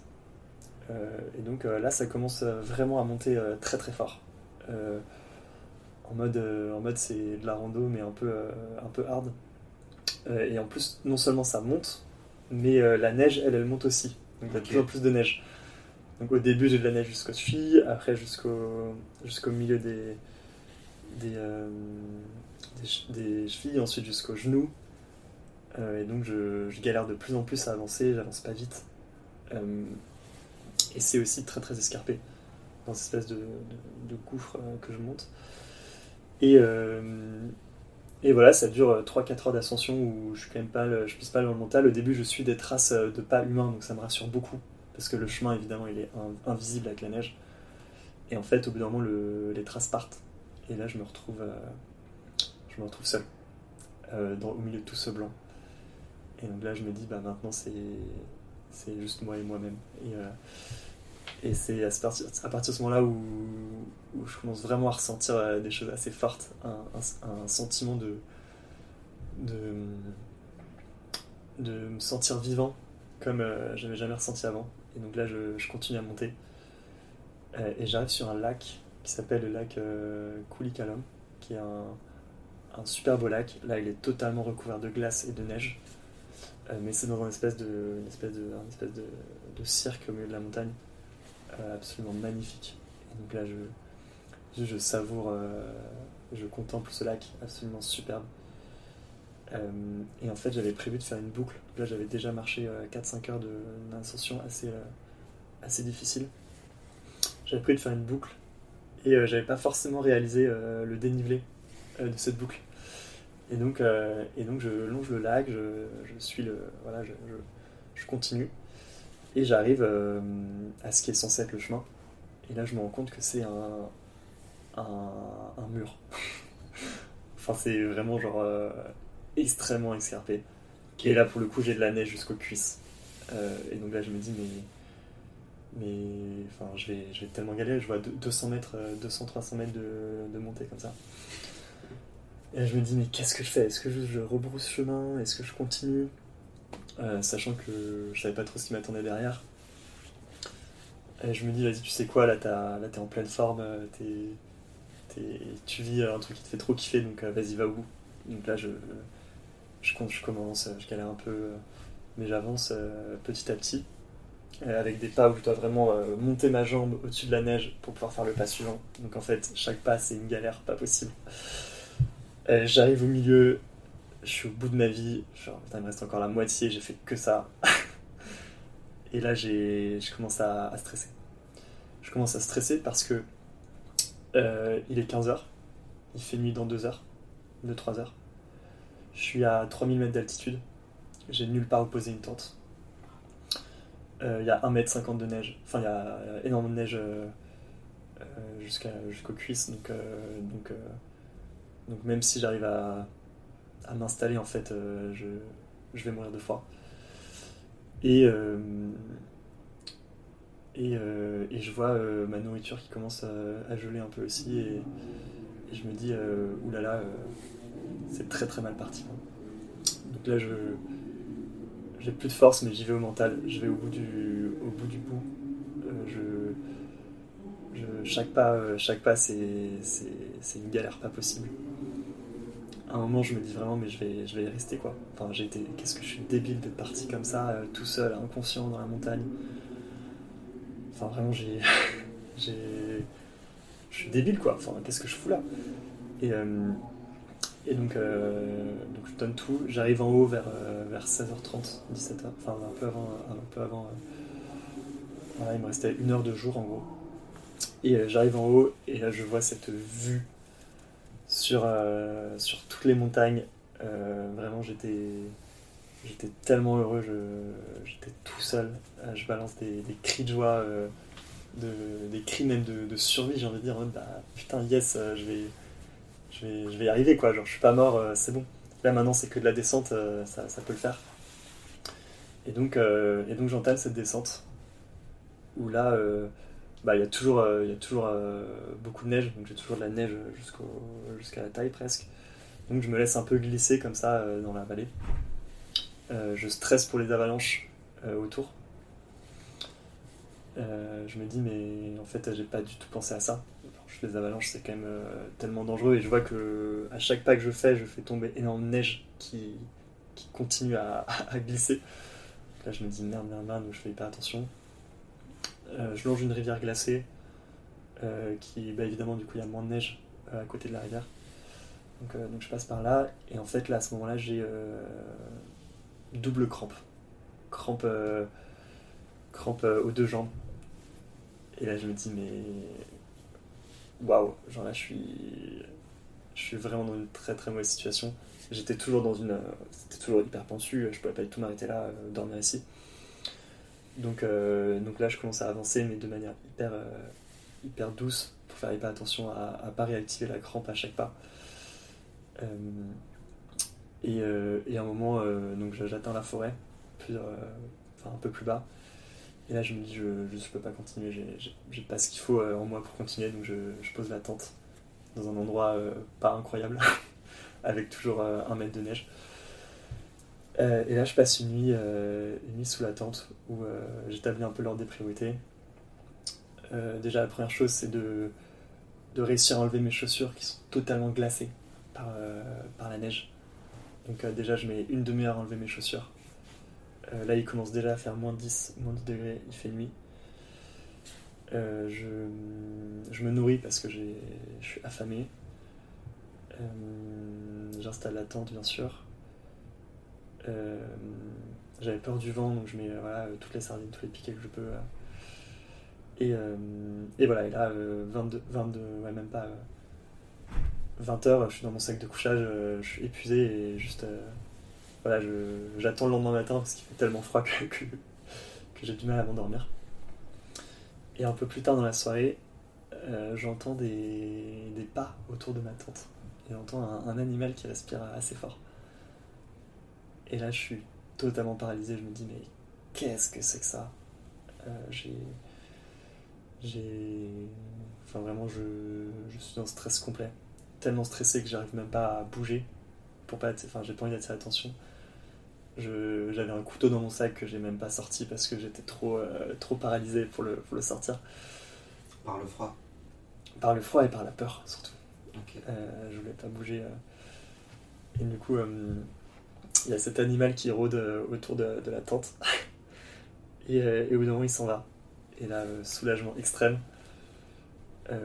soulagement extrême. et, et quelques, quelques heures plus tard, donc à 2h du matin, il revient. Et pareil, euh, gros stress. Et il repart assez vite. Donc là, j'étais assez, assez soulagé. Et euh, le lendemain, je regarde autour de la tente et je vois des traces de. Euh, comme un, gros chien, quoi. Un gros chien et des petits. Des petits. des, petits enfin, des traces de petits chiens à côté. Donc je me dis, mais. Ok, en fait, en fait c'était sûrement un loup, quoi, avec ses, avec ses petits. et là, je me dis, mais waouh, j'ai vécu un truc assez, assez fort. Euh, et, là, je suis pas au bout de mes peines parce qu'au réveil, euh, toutes mes affaires ont gelé. Quand je dis tout, c'est vraiment tout. Mes vêtements, mon pantalon est, gelé. Mes baskets sont gelées, impossible à remettre. Euh, ma gourde, toute l'eau de mes gourdes est gelée. J'avais pris des bananes gelées, genre dures comme du, dur comme du fer. tous les biscuits j'avais gelés. donc en fait, à ce moment-là, je peux même pas me, me nourrir. Quoi. Et donc je, je plie ma tente euh, hyper rapidement, euh, je fous dans mon sac et je pars le plus vite possible pour, euh, pour espérer pouvoir me, nourrir à un autre moment. trouver des gens peut-être plus bas. Et donc là, je, continue, je descends. Et là, ça va de mieux en mieux parce que comme je descends, de moins en moins de neige.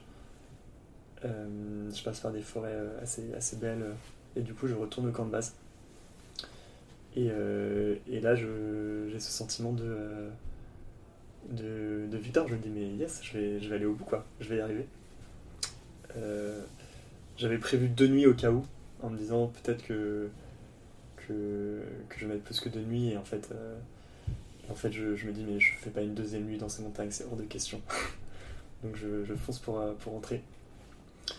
Et sur les dix derniers kilomètres, c'est incroyable, j'ai cette, cette, espèce de joie, de, de bonheur intrinsèque au fond de moi ce sentiment d'être vivant où je me dis mais yes, genre, euh, genre j'ai vécu tellement d'émotions fortes, euh, c'est absolument incroyable ce qui s'est passé. Et, euh, et, je retourne au village, je, je préviens la famille chez qui j'ai dormi pour les, leur dire que je suis vivant et qu'ils n'ont pas besoin de venir me chercher. Et, et, je me repose au bord de cette rivière. là il y a un grand soleil, il fait beau, il fait chaud.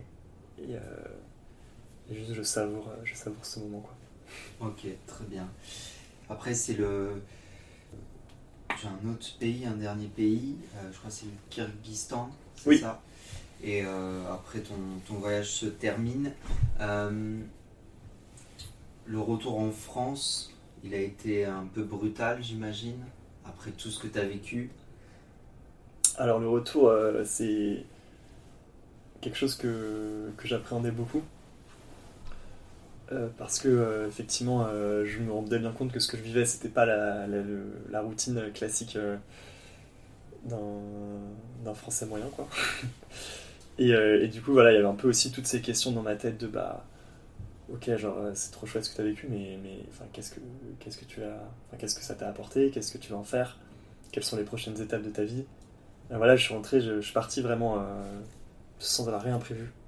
J'avais pas de job qui m'attendait j'avais rien j'avais pas forcément de projet. Euh, je me suis dit, ce voyage, il va me, il va m'ouvrir des portes. Et euh, j'ai eu la chance de rentrer à, un moment, euh, un bon moment. Je suis rentré juste avant Noël. Donc, donc là, j'ai eu des retrouvailles hyper agréables avec tous mes proches et, ma famille. Et donc en fait, j'ai pas du tout vécu le retour de manière. le blues. Ouais, exactement. J'ai pas eu tout ce blues là. J'ai eu au contraire comme si euh, le voyage continuait et que, euh, et que je continuais à vivre des choses hyper fortes. Et, euh, et donc ça, ça a été, ça a été un bon moment de, de joie en famille et, entre amis. Et en fait, le contre-coup est venu peut-être un peu après, de, de, un, un, deux, trois mois après, où, où bah forcément on se dit mais, mais on se sent vraiment en décalage avec, avec les gens. Et on se dit mais, mais j'ai l'impression d'avoir appris tellement de choses, d'avoir compris tellement de choses mais je suis incapable de les, de les appliquer dans ma vie. J'avais un peu un carnet de bord où j'avais écrit euh, plein de plein d'idées, plein de, plein de manières de voir les choses. Euh, euh, voilà, j'avais l'impression d'avoir pris beaucoup de recul sur ma vie et sur la société. Un peu comme dans Into the Wild où il raconte un peu, un peu toutes ses pensées.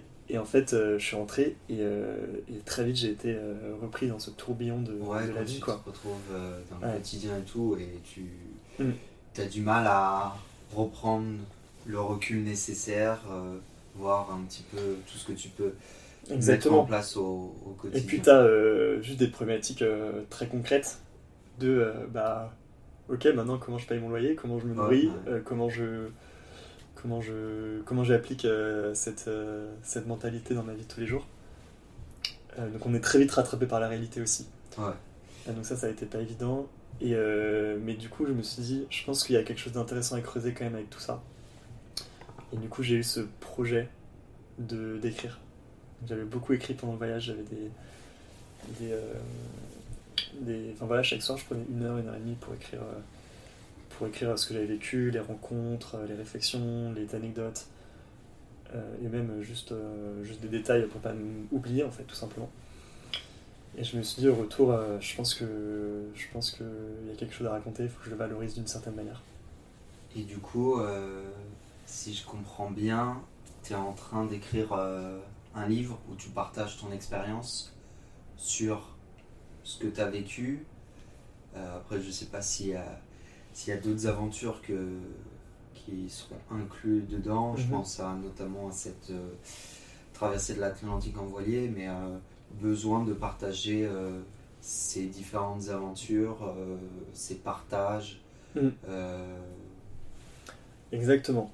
Au départ, c'était plus une démarche personnelle, on va dire.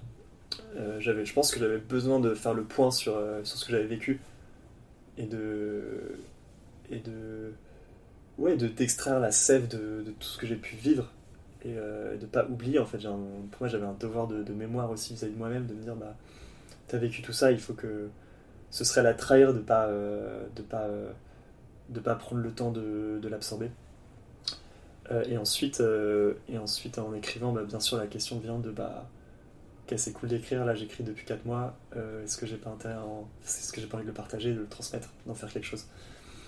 Et donc là, c'est posé la question de, la publication. Et donc, c'est exactement l'étape dans laquelle je suis actuellement, euh, de, chercher un éditeur pour, pour publier ce, récit, qui sera pour moi un peu plus qu'un roman d'aventure, enfin un récit d'aventure, mais qui est aussi. voilà, qui parle de toute cette quête que j'ai eue, de toutes ces, toutes ces épreuves, toutes ces anecdotes, toutes ces rencontres.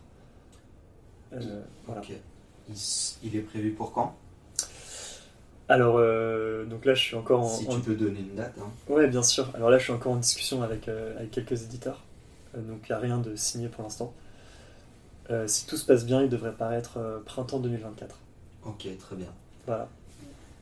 parfait. Je vais vous mettre un. Enfin, Vincent va vous mettre un lien dans le. Oh, je vais mettre les liens dans, si vous êtes intéressé. dans la description pour, pour les personnes qui sont intéressées, pour en savoir plus. Euh, parce que c'est vraiment un petit peu une, une invitation au, voyage. Euh, et je trouve que c'est euh, c'est extrêmement fort ce que tu as vécu parce que tu vois, même si moi je me sens un petit peu l'âme d'un aventurier, j'ai été expatrié, je suis resté tout le temps dans des pays la plupart du temps occidentaux, donc mm. on n'a on n'a pas le même. Enfin, je veux dire, moi j'avais un confort que tu n'as pas retrouvé. Euh, tu t'es mis en danger, euh, tu as repoussé tes limites, tu as été dans, dans l'inconfort. Et je pense que ça peut parler à pas mal de gens, ça peut inciter au voyage, à repousser ses limites au quotidien, alors sans forcément aller euh, au bout du monde, sans forcément faire de l'autostop quand tu pars en voyage. Il n'y a pas besoin de, de voilà, faire des choses, des choses folles pour, pour sortir de sa zone de confort. Enfin, moi, ce que je disais tout à l'heure, c'est parfois juste euh, toquer à la porte de quelqu'un pour demander si je peux dormir chez eux, pour moi c'était déjà un truc de malade. Et que ce soit en France ou ailleurs, en fait c'est déjà un truc de fou pour moi. Ou même euh, voilà, faire cette, euh, cette rando de trois jours en France dont tu rêves, bah ouais c'est faisable, hein, c'est faisable et, on se met un peu des barrières psychologiques nous-mêmes. Et je pense qu'on peut, les, on peut les dépasser en fait. C'est l'audace, c'est un peu un muscle qu'on on travaille en, plein de micro petites décisions qui à la fin peuvent mener à des grandes décisions, mais, il faut commencer par ces petites décisions. Il faut pas être ambitieux avec soi-même tout de suite. Je pense qu'il faut vraiment que ce soit un, cheminement.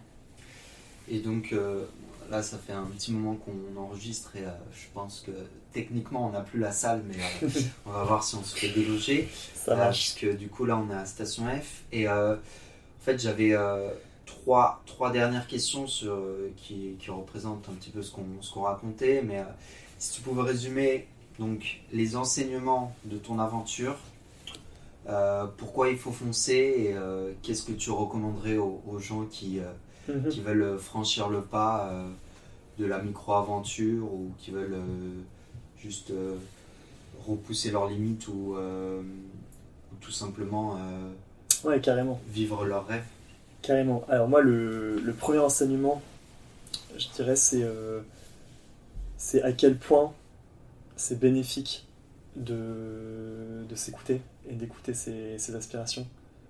En fait, on a tendance à, à, les, à les mettre de côté ou à, se dire que se trouver des excuses parce qu'en fait, on, il y en a, il y, a forcément, il y aura toujours des excuses, il y aura toujours des contraintes.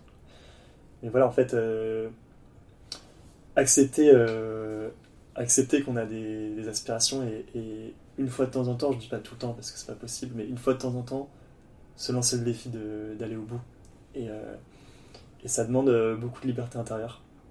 Et donc euh, voilà, ça je pense que c'est un enseignement important d'essayer de, cultiver cette liberté intérieure au fond de soi-même.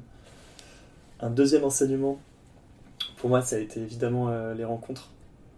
En fait, quelque chose qui, m'a frappé, c'est à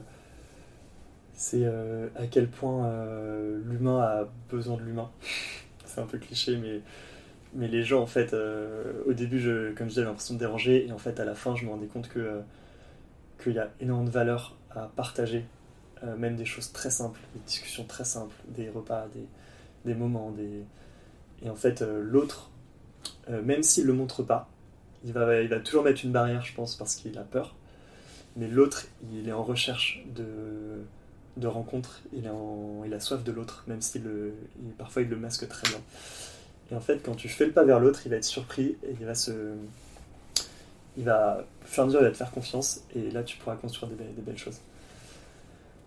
Euh, et je dirais un, troisième enseignement pour moi qui est, primordial et qui est presque le plus important, c'est qu'il faut qu'on ait foi en l'humanité. En fait, si on n'a pas foi en l'humanité, pour moi c'est la fin. Euh, moi j'ai fait ce choix-là de, croire en l'humanité pendant ce voyage. J'ai pas été déçu. Et je pense que même sur tous les, toutes les questions de société qu'on a, qu'elles soient euh, écologiques, euh, euh, même en ce moment les, émeutes, enfin voilà, il y a plein, plein de choses qui se passent, il y a la guerre, etc. Et en fait, si on, si on commence à désespérer, bah, là c'est perdu d'avance.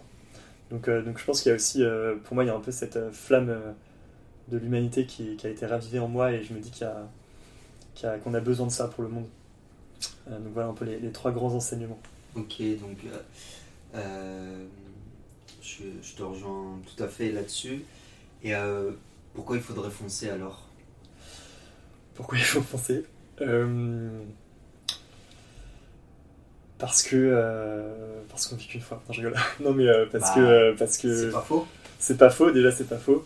Et parce qu'en fait, une expérience va vous, vous entraîner vers une autre et qu'en fait, euh, petit à petit, vous allez vous découvrir vous-même, vous allez découvrir qui vous êtes. Et, euh, et pour moi, c'est ça le, la vie, c'est d'aller au bout de soi-même et, euh, et, de voir jusqu'où on peut aller.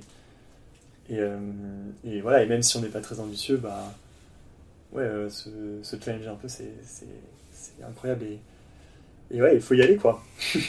on n'a pas le temps. J'étais en train de regarder parce que voilà, généralement je pose des questions à la fin, mais je ne vais pas pouvoir toutes les poser. En fait, il y a une question que je suis obligé de poser parce que c'est, pour moi c'est, important.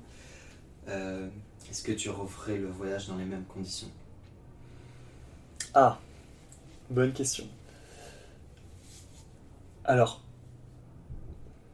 je referai pas exactement le même voyage aujourd'hui parce que je l'ai déjà fait, mais, euh, mais si jamais euh, un autre voyage, un autre voyage de ce style-là dans les mêmes conditions, carrément.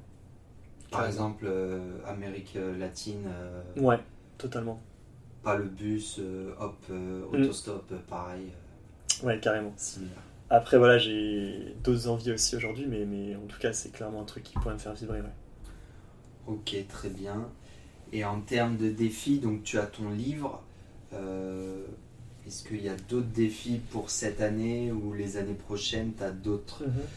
voyages de prévus ou aventures en solo Peut-être que tu voudras le faire à deux, je sais pas. Ouais, c'est une bonne question. Alors évidemment, là, le, mon énergie, elle est surtout sur le livre. En fait, j'avais un peu sous-estimé le, le, travail que c'est. Euh, donc ça, ça me prend pas mal de temps aujourd'hui. Après, ça ne m'empêche pas de, de, réfléchir à, à d'autres euh, projets, d'autres envies. Euh, j'ai en termes d'aventure, j'ai rien planifié encore et, et voilà, mais j'ai des envies de, de Grand Nord. De, Je pense que ce voyage il m'a aussi réconcilié avec le froid. Très bien. du coup, j'ai envie d'aller plus loin et, et aussi, euh, voilà, je suis toujours autant attiré par les grands espaces et, et là-bas il n'y a que ça. Donc, euh, donc euh, je pense que je peux organiser quelque chose là-bas. voilà, Islande, Groenland, pôle Nord, voilà, peu importe. Laponie, enfin à voir. Et, et après, dans ma vie plus professionnelle, j'ai ouais, cette envie de de créer des voyages d'aventure. Des voyages un peu d'exception. Et donc ça, c'est une opportunité que je cherche à soit créer moi-même, soit à rejoindre. Il y a pas mal de, boîtes qui existent. Exactement, de plus en plus, c'est un peu à la mode. Il y a de quoi faire. Carrément. Et, euh, du coup, je suis pas, je suis pas inquiet pour la suite. Très bien, parfait. Euh, ben écoute, je te remercie pour ton temps. C'était très riche. Tu as partagé euh, pas mal de choses. Euh, tu as vécu voilà, un, voyage. Ben, ça se passe jamais comme prévu. Il y a toujours des galères. voilà, tu t'es livré, donc c'était chouette. Je pense que les gens qui vont écouter l'épisode vont en retirer pas mal, pas mal d'informations. Et puis c'est c'est un petit peu une, une invitation au voyage, comme je le mm. disais. Donc, euh, donc voilà, c'est chouette. une, invitation à sortir de sa zone de confort euh, et, euh, et, se dépasser soi-même, carrément.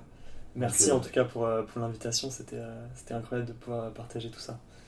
Ben, merci à toi et puis je suivrai tes aventures. Dernière question, où est-ce qu'on peut te suivre pour suivre tes aventures sur les réseaux sociaux les avancées de ton livre, euh, savoir être euh, informé quand Alors, vous, ton livre Vous pouvez me suivre euh, sur LinkedIn.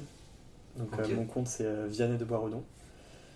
Il y aura le lien en description. Et sur Instagram, Vianopolo. Ok. Pour Marco Polo, un petit jeu de mots. Très bien, parfait, c'est noté. Bah, je te remercie pour ton temps et puis je te dis à bientôt. Merci beaucoup Vincent, à bientôt. Allez, ciao. Si cet épisode t'a plu, n'hésite pas à laisser un avis sur Apple Podcast ou sinon à laisser 5 étoiles sur Spotify. C'est les deux endroits où on peut laisser des avis ou euh, des étoiles pour indiquer que ça nous a plu ou pas. Comme j'en suis à mes premiers épisodes de podcast, tout retour est constructif, donc n'hésite pas à donner ton avis. Euh, ça me fera toujours plaisir et puis ça m'aidera à progresser.